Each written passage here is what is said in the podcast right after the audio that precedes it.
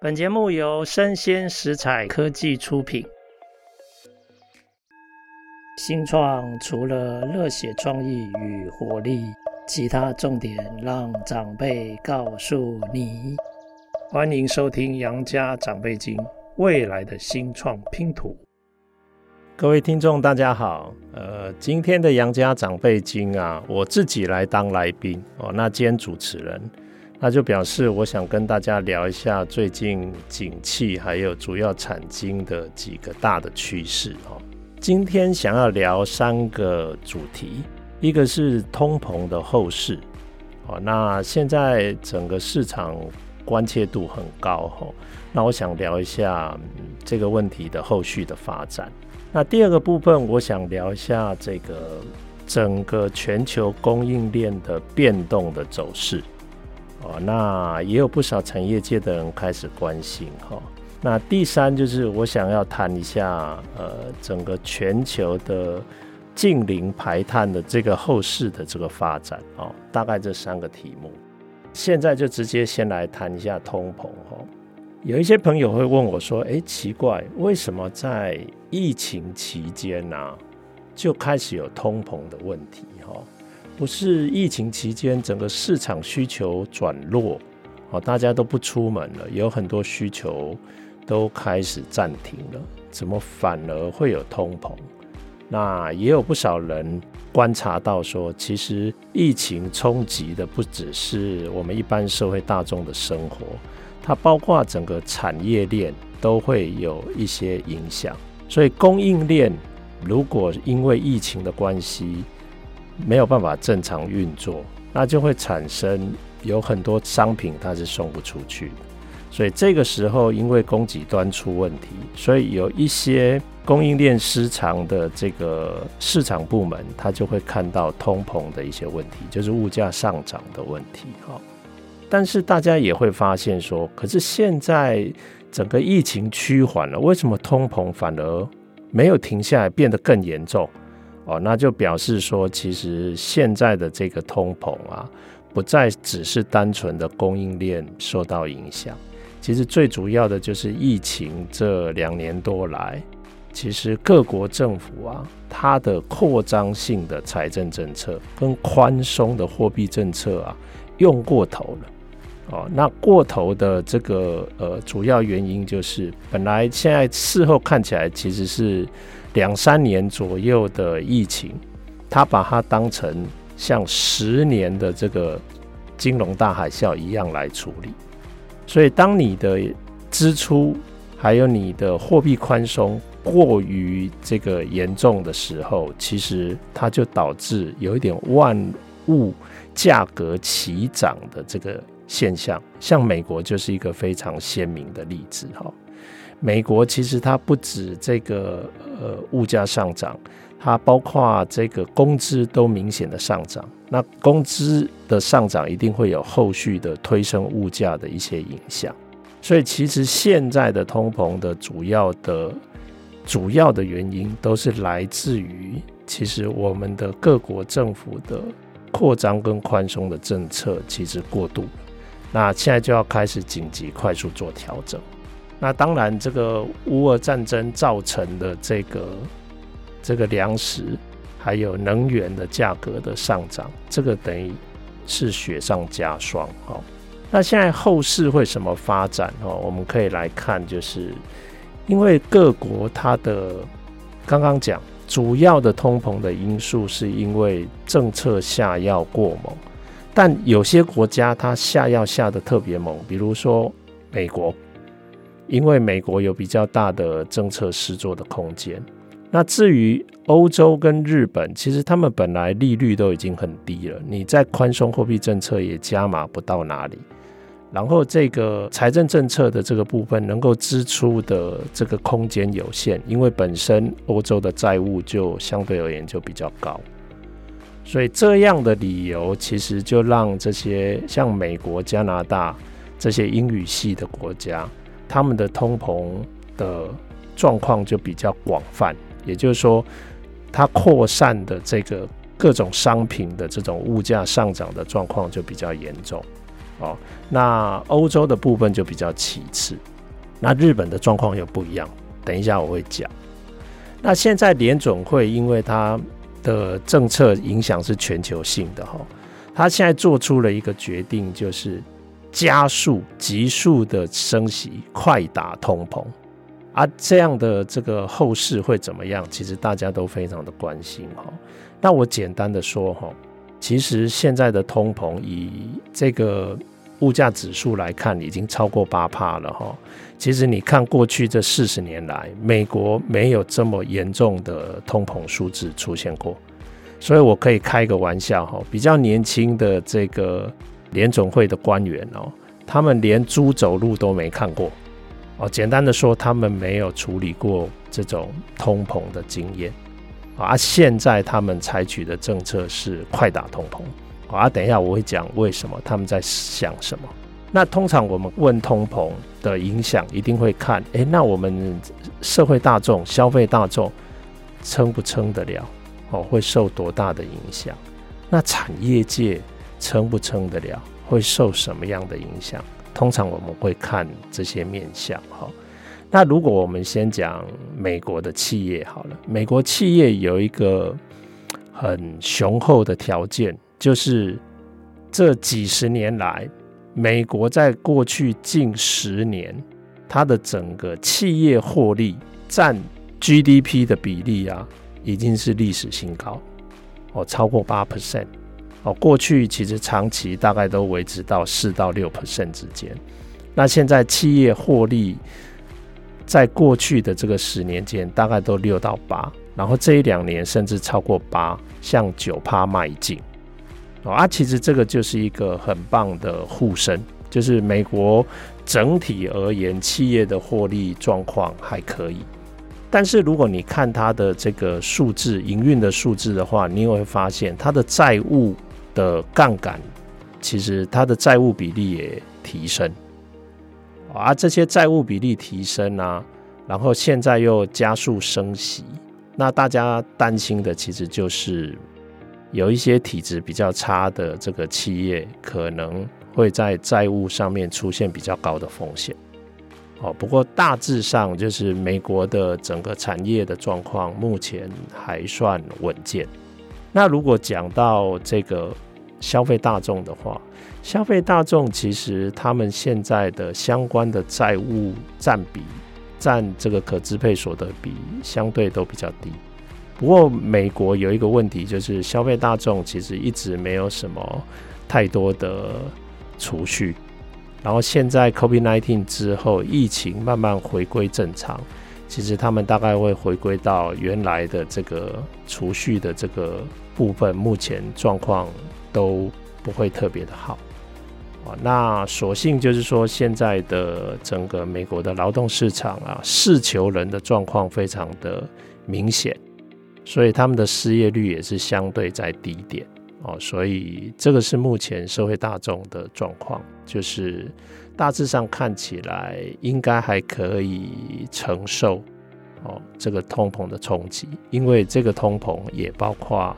整个劳动薪资的提升。那联准会为什么敢决定说他要加速升级，快打通膨？他的想法是这样：美国现在的劳动市场啊，看起来状况还不错。有没有一种可能，他就用一种很明确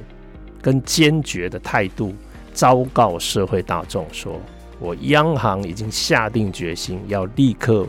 在很短的时间之内，希望能够控制住通膨，好，让它不要再进一步的恶化。那其实经济学界哈有一个概念叫做理性预期，就是他们在赌说，诶，其实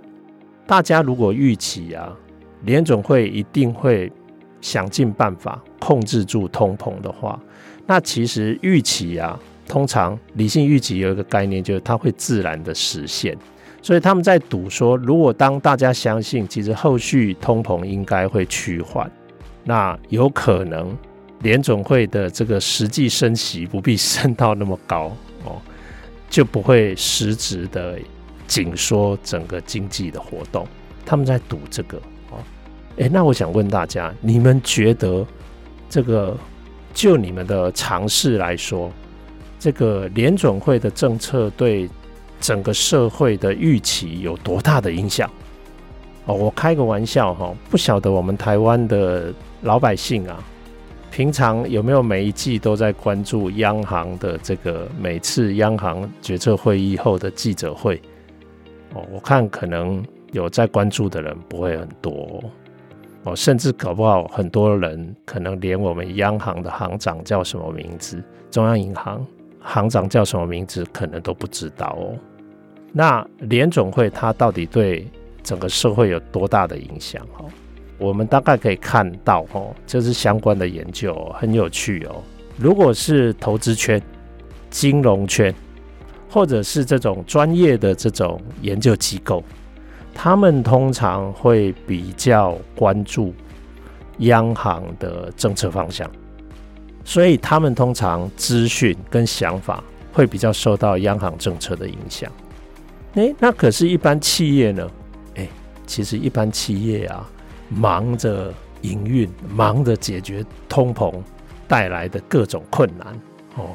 不管是原物料价格的上涨，或者市场开始紧缩。他们都在解决这一类的问题，所以通常有这种通膨的疑虑发生的时候，一般产业界反而是最悲观的。这过去的十几年的资料显示，一般来讲，产业界他对通膨恶化的担忧会比较深。那其次是老百姓，就是一般消费大众。那一般消费大众哦，其实现在啊，感受到整个物价。广泛的上扬，其实他们也有很深的感受，所以他们也不一定会真的去了解央行在打什么算盘。所以目前看起来，呃，联总会不是过去这四十多年来很生活很安逸哈，我们不是活在一个通膨常常要面临通膨问题的一个一个阶段。所以，以比较缺乏处理通膨经验的现在的美国联准会，那他想要透过影响整个社会预期的方式，让实际的这个呃利息的这个升息啊，能够有限啊，我觉得恐怕要打个折扣。也就是说，还是有很大的社会的一部分，他们。的预期应该是不容易受到联总会的影响，所以看起来联总会想要加速升息、快打通膨，然后可以在比较短的时间之内控制通膨的这个期待，我个人比较是保留的态度。那就表示说，后续的这个金融市场有可能会在因为紧缩政策产生波动，那这个是大家要留意的哈。那欧盟的这个部分，现在通膨啊，其实它主要有很大的部分是因为现在乌俄战争带来的粮食跟原物料价格的上涨。那如果把这些呃能源跟这个粮食的价格去掉的话，其实欧元区的通膨也虽然没有美国那么严重，核心的物价指数。没有美国那么严重，它还是持续在上扬，所以不同的国家它承受的程度就会不一样哦。比如说德国啊、法国啊，他们的家庭这个储蓄占可支配所得的比例是欧盟的国家里面算是相对比较好的，那他们就有相当的这个承受通膨的能力。那东欧啊，或者是中欧有一些国家。他们其实老百姓一般来讲都没有什么积蓄，那通膨一来，其实捉襟见肘，生活就会受到比较大的影响。有人可能会问，那我们在亚洲，亚洲的国家怎么样？如果你比较欧美的通膨数据跟亚洲的数据，你会有一点惊讶，诶，亚洲的通膨好像没有欧美那么严重，为什么？如果你看一下这个印尼，印尼。大概三点多，台湾现在也上三了哦。日本大概二点多，还不到三。马来西亚大概也是二点多，那中国也是大概二高一点点，香港甚至还不到两趴的这个物价上涨率。诶，怎么会这样呢？其实啊，我们亚洲刚刚我讲了这几个国家，我们相对而言，我们受到疫情的影响，在当下，我们受到疫情的影响，它压抑了我们正常的这个消费。目前的这个状况还是相对比较显著的，所以我们的经济其实现在在疫后还正在要回归正常的路上，所以其实我们的经济体。我们遭受到的这个物价上涨、通膨的问题，其实就没有像欧美国家那么严重哦啊。这个就是一个特殊的现象，感觉上欧美的通膨大家都在谈，但是亚洲很多国家并没有像欧美那样严重的这个通膨哦。但是对企业来讲，如果通膨还要持续一段时间的话，那企业现在接下来的经营状况是不是会受到很大的挑战？哈，这一点大原则大家可能都容易这样想，哈，但是实际上，哦，常常会发生另外一种意想不到的状况，哈。其实我们以前有一些呃企业他会讲，哦，其实啊没有不景气，只有不争气。诶，怎么这么有气概的说出这样的话？哈。简单的说，就是当通膨发生，然后消费者的购买力被压缩之后，整个市场是缩减，没错。可是大家都受到同样的压力啊。这个时候，体质经营状况比较差的，他有可能会先退出，被迫退出，离开这个市场。离开这个市场以后，这个市场反而变得没那么拥挤了。那继续存续下来的企业。其实它反而有可能不但不会萎缩，它可能还有扩张的机会。所以你要比的是比谁的气比较长，谁的经营状况比较稳健，谁能够因应相关通膨的这个带来的困难。如果因应的比较好，它有可能到最后会是赢家。这个就是一个目前经营的整个大环境的状态。那目前。高风险的这个部分，哈，我觉得大家要特别留意哦。这些新兴经济体，不管是低所得，或者是贸易余额的状况不好，外债比较高的，或者是通常国内政治纷扰多的这些新兴经济体，哦，这几个方向去找，很容易找到。其实这些国家，它只要跟这个主流的金融市场的连结性比较高的。它当然都有可能是风险的来源。哦，我们以前金融海啸之后有所谓的黑天鹅，其实有很多黑天鹅是在新兴经济体。那再加上乌俄战争目前拖太久，哈，这个所谓的粮食危机的这个风险，其实大家都非常非常的关切。那目前气候异常。有些地方产生干旱的状况，或者是雨季延迟的这种状况啊，都有一点点屋漏偏逢连夜雨的感觉。所以接下来其实受粮食冲击哦，粮食短缺的这个冲击风险高的国家，这个都是我们应该要留意的这个经济区域哦。那如果就产业部门来看呢，啊，其实看现在整个。股市啊，动荡不安。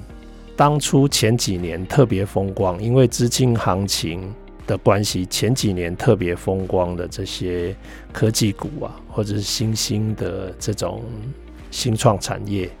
涨得特别的高的这些，现在都遭遇到相当大的这个跌幅。啊，那在这个后续还有可能会有波动。还有整个大环境资金是紧缩的这个趋势之下，其实大家会比较偏向避险。那避险就是就是回回归到暂时停靠在整个经营状况相对稳健的这些公司的股票上面。所以，比如说我们现在讲 Google，我们现在讲 Apple。哦，我们现在讲 Amazon，我们现在讲 Microsoft，其实他们的本业都还持续在获利，获利还持续在增长，这些就会变成现在高风险阶段的避灾的选择。哦，那一些其实可能展望在未来，收益获利在未来的，因为现在利率大幅提升啊，你的未来的收益会被明显的折现。哦，算成现在的现值的话，它会明显的下降，所以这一类的这种未来性的这种投资标的，目前就会被很多投资人避开，那就当然就会造成股价的下跌。啊，我要说的是，因为目前资金开始有一点紧缩，所以包括投资新创的创投，他们都在收手观望，所以新创团队啊。他现在面临的就是，其实前几年有一些被大家看好的新创团队，他们是有募到相当不错的资金哦。那现在因为整个创投的资金有一点缩水收手哦，正在观望，所以新创的团队就必须要想办法跟过去比起来，要降低烧钱的速度。那通常他们。直接会做的大概就是缩减行销的费用，或者甚至裁员。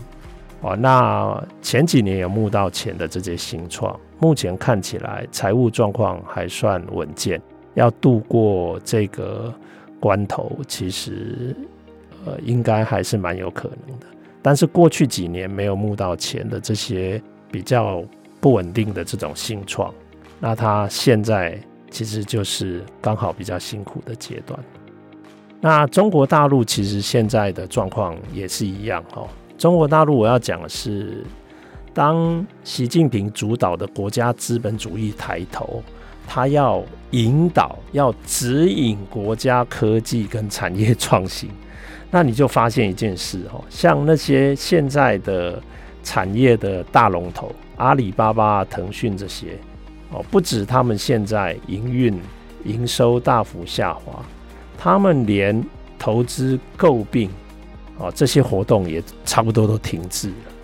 那取而代之的是政府的资金，所以现在政府现在要担任中国政府要担任新创的推手，设立了一大堆国家的引导基金哦，公部门、地方政府也有相关的引导基金。那其实这个部分呢、啊，在一些比较大的这种都会区哦，经济区，比如说像上海，那也许还有民间愿意跟跟着政府的这个引导基金共同投资，但是在其他更多的这种政府的引导基金，大部分都已经是政府的基金为主了，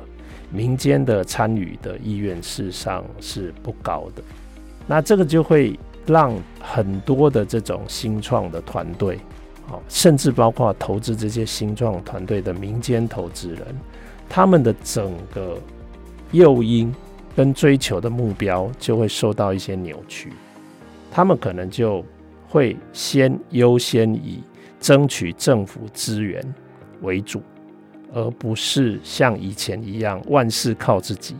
全部都要想办法在市场上成功，所以我觉得现在的中国政府的这个国家资本主义啊，它在新创上的这样的做法，民退国进的这个做法，我认为是要付出蛮大的代价。也就是说，这个事倍功半哦，会有蛮多的耗费跟没有成果的投入会发生。哦啊，这个现象其实也反映在很多事件上哦，像最近这个香港又上新闻哦，那大家就在讲说，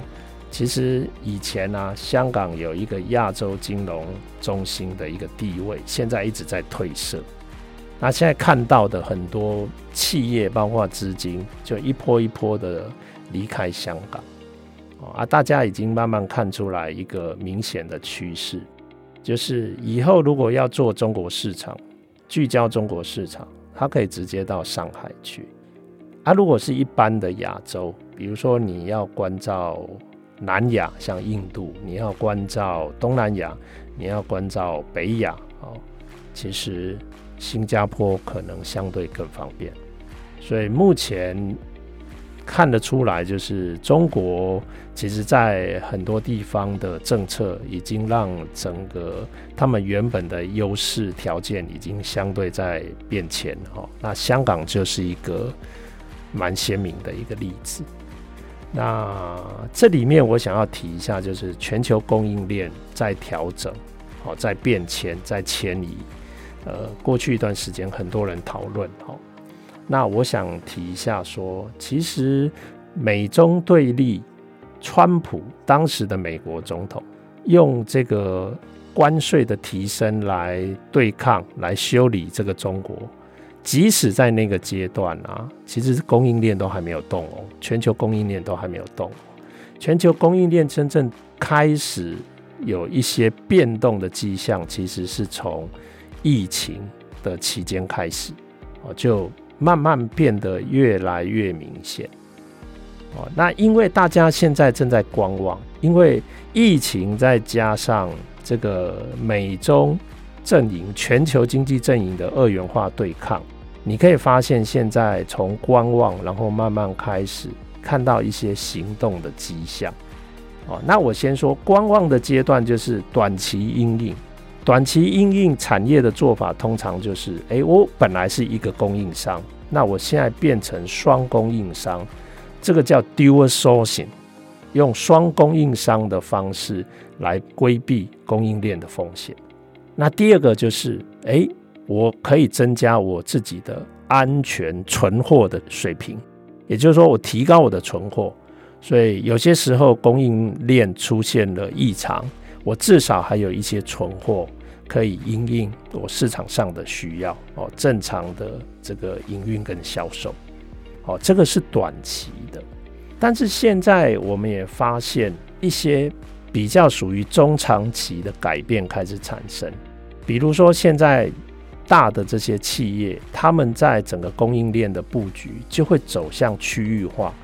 比如亚洲可能会有一个区域的供应链，然后欧洲可能会有一个供应链，美洲可能会有一个供应链，它会开始区域化，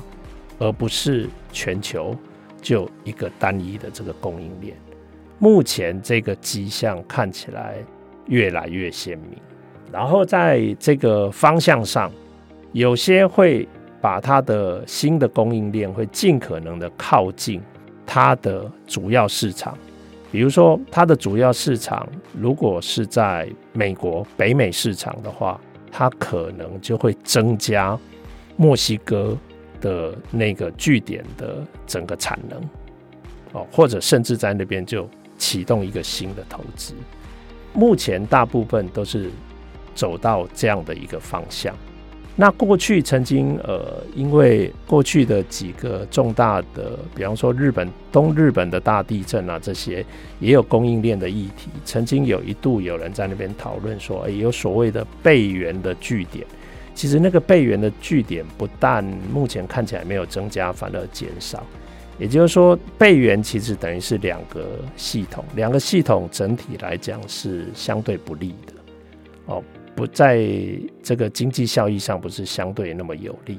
所以他们是重新把整个全球区分成几个区域，然后针对不同的区域会有不同的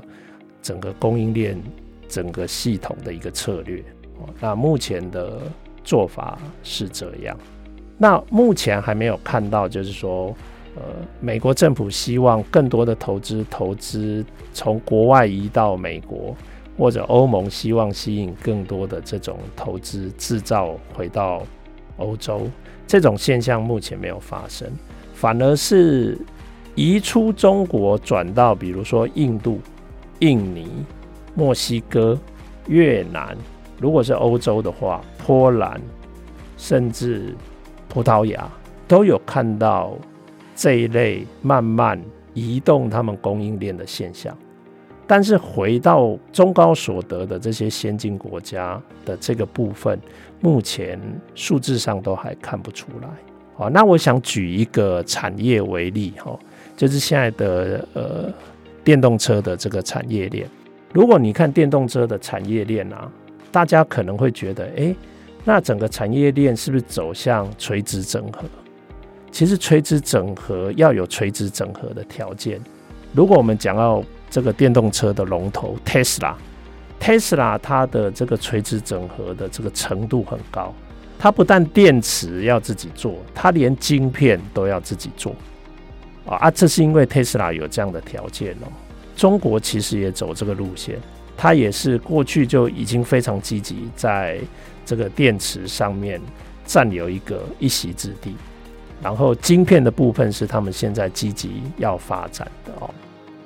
那如果我们看日系，日系的这个呃车厂哦，车的品牌，有些像尼桑，它的强项在这个电池，哦，它刚好有电池的这个垂直整合的能量，它就会集中在这一个电池这个主题的垂直整合。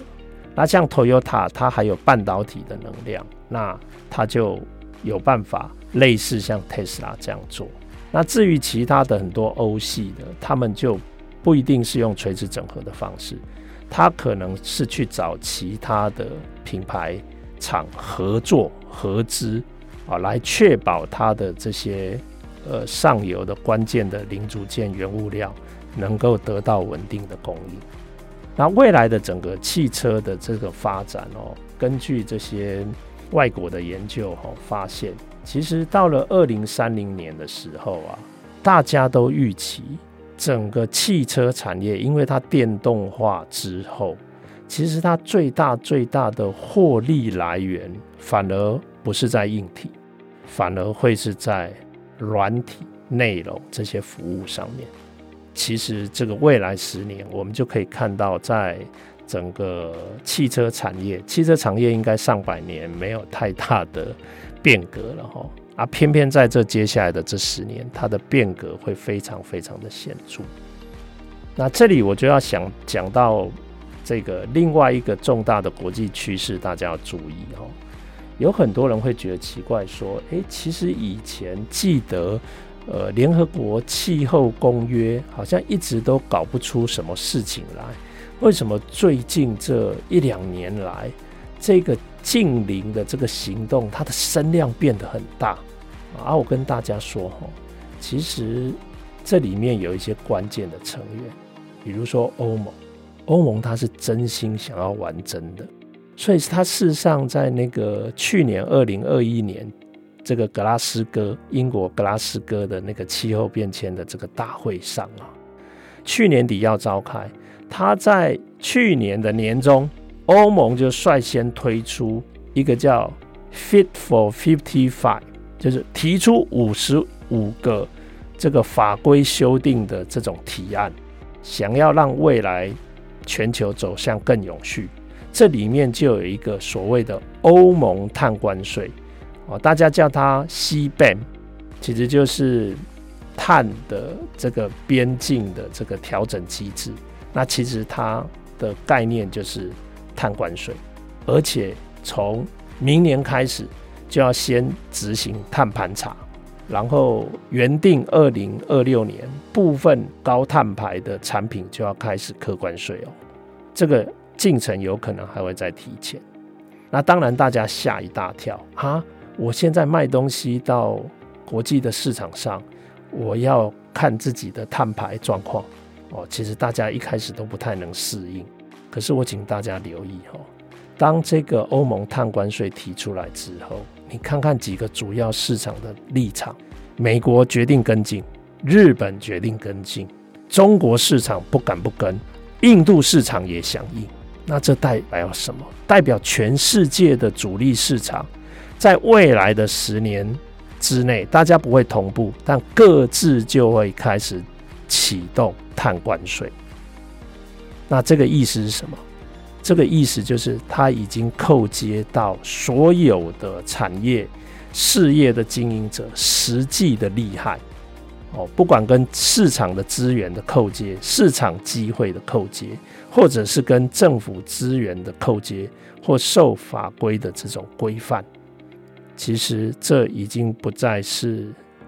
企业社会责任了，这完完全全被转成是。股东权益，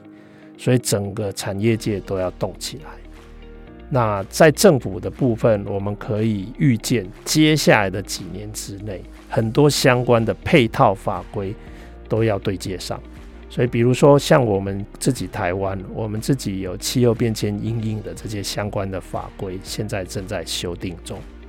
哦，那这里面你从这里面看，包括台湾自己的碳关税，还有台湾自己的盘查的规定，甚至包括台湾的碳交易，还有台湾的碳费这些相关的这种措施，目前都在研拟之中。那它有可能在未来几年之内就会陆续落地。那这个时候，我想问大家：那我们准备好了吗？我们产业界准备好了吗？那我要说的是，未来十年啊，其实新世代、以前的网络世代以后的，其实不管在消费市场，或者在产业的从业，甚至包括政治选民的结构上，已经都明显过半。所以未来的一些价值，它慢慢就会逐步的落地，被这些新的世代所要求。哦，所以现在看到的几个重大的一些低碳生活的概念，已经越来越普及了。我讲几个给你听哈，比如说旧的这种传统能源、石化能源排碳高的这些旧能源，要逐步的让它退场。新的能源的投资要一直持续的增加，然后有很多旧的建筑都市要开始有规划的更新它，要降低它的碳排。那有些高碳排的产品要开始降碳哦，这个趋势是不会变。那现在有越来越多的人在鼓励我们要开始转向电动车哦。其实欧盟最近一个法规也定出来了，他们已经定出一个时辰。在这个时辰之后，就开始不再用这种呃汽油车了哦。那包括整个大众运输系统哦，要想办法更符合我们的需要。然后交通运输的这个部分也开始要减碳，还有对森林的复育，甚至包括我们个人的生活，希望大家不要制造浪费，比如说减少厨余，减少食物的浪费。甚至鼓励大家多吃植物性的食物，因为植物在生产的过程中，它会吸纳碳，它会把碳给储存起来。啊，那动物、畜牧的这些食物，其实它相对而言是高碳排。哦，所以这些刚刚讲的这些面向，它会在未来的十年越来越被市场接受，被产业重视。甚至被选民所支持跟主张，哦，那这个是呃，我今天跟大家分享的三个主题，哦，第一个是这个通膨的后市，然后第二个是这个全球产业链的变动的方向，目前正在移动中，哦，正在开始，然后之后可能会看到更明显的趋势。然后第三就是这个净零，哦，它不会停下脚步，它已经在整顿法规之中，各国都往这个方向在移动，